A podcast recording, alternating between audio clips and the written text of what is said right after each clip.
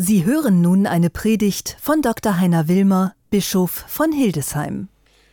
Liebe Schwestern, liebe Brüder, es ist Nacht, Dunkelheit auf der Erde, so beschreibt der Evangelist Matthäus, den wir Palmsonntag gehört haben, das Geschehen direkt vor dem Tod Jesu. Eine kosmische Nacht, eine existenzielle Finsternis. Wir hören das heute in der Krise der Pandemie ganz neu.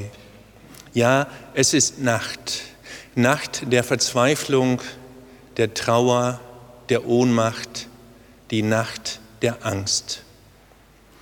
Ich versetze mich in die Krankenschwestern und Pfleger in New York, in die Soldatinnen und Soldaten in Bergamo, die die Särge abtransportieren, in die alten Menschen, die allein in einem Altenheim wie in Wolfsburg isoliert sind, in die Familien, die jemanden verloren haben, eine Mutter, einen Opa, eine Tochter.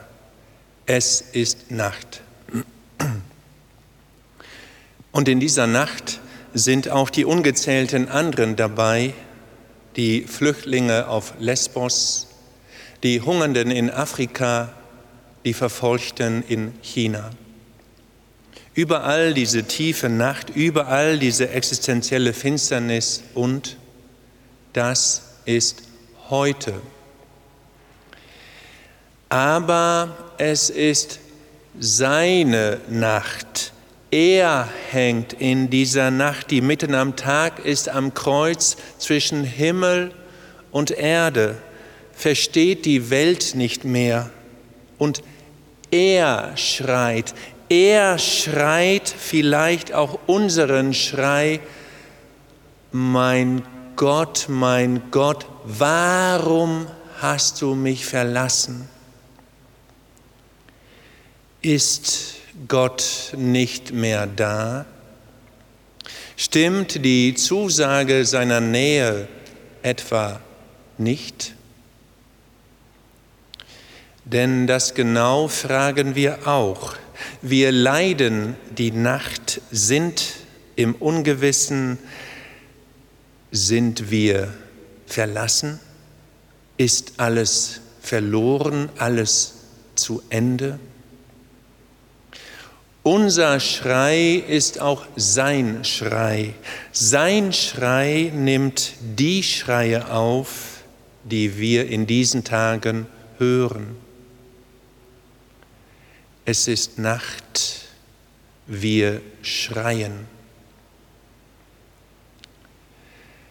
Der Evangelist Johannes, dessen Leidensgeschichte wir eben gehört haben, findet im Gekreuzigten genau dieses unendliche Paradox. Der, der doch Quelle des lebendigen Wassers ist, der dürstet. Er spürt die Leere, die Trockenheit, die Ausgedörrtheit des Lebens. Es ist nichts mehr da. Fast nichts geht mehr was wie ein äußerliches Ereignis kurz vor dem Tod scheint, ist doch auch ein Symbol für das Ende des Lebens, sein Ende. Keine Kraft mehr, keine Quelle für andere ist der, der es doch immer war, ist der, der daraus lebt. Auch das ist Nacht. Gefangen zu sein, gefesselt, gekreuzigt und völlig ohnmächtig, voller Schmerz. Und doch, Johannes sieht mehr, er beobachtet scharf, was hier gerade passiert.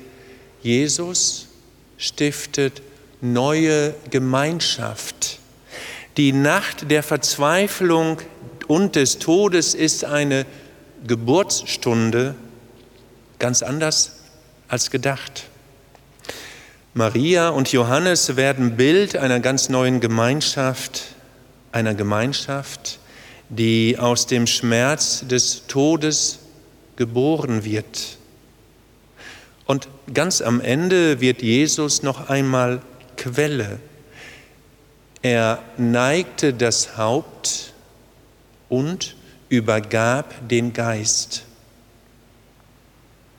Das ist eben nicht nur der letzte Hauch. Nein, das ist die Gabe des Geistes, der Beginn einer neuen Schöpfung. Sende aus deinen Geist und alles wird neu und du wirst das Angesicht der Erde erneuern. Das geschieht auch hier. So erfährt es Johannes, so erfährt es auch Matthäus. Er hat in seinem Evangelium von der Passion ein starkes Bild. Als Jesus stirbt, reißt der Vorhang des Tempels in zwei. Man kann gewissermaßen den Riss hören und spüren. Und auch das bedeutet eben viel mehr, als es auf den ersten Blick scheint. Es beschreibt das Ende, das Ende einer Zeit. Am Ende der Nacht, am Ende des Schreis, da zerbricht etwas Heiliges. Da wird Neues geboren. Und so wird aus der Nacht, aus dem Schrei, aus dem Durst etwas Neues geboren. So wird die Passion ein Evangelium. Nicht nur, dass unser Schrei, unser Durst, unsere Nacht Jesu Schrei, sein Durst, seine Nacht ist, mehr. Es ist etwas Neues, es entsteht eine neue Welt, neue Gemeinschaft erwächst. Von neuem wird sein Geist uns eingehaucht. Gilt das für uns heute in unserer Corona-Nacht?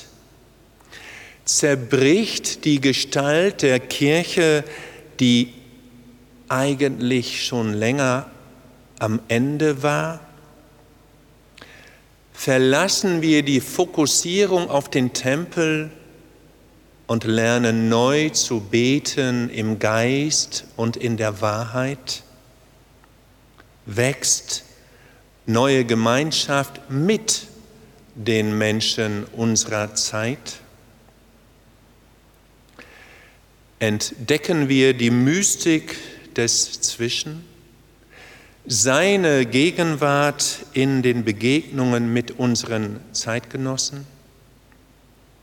Werden wir überall und existenziell Kirche, gesammelt in der Leidenschaft für den Geist und der Liebe?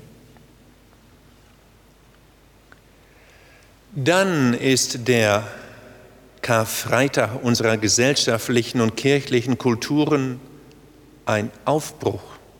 Es bricht etwas auf, es wird weiter, es wächst in eine neue Zukunft.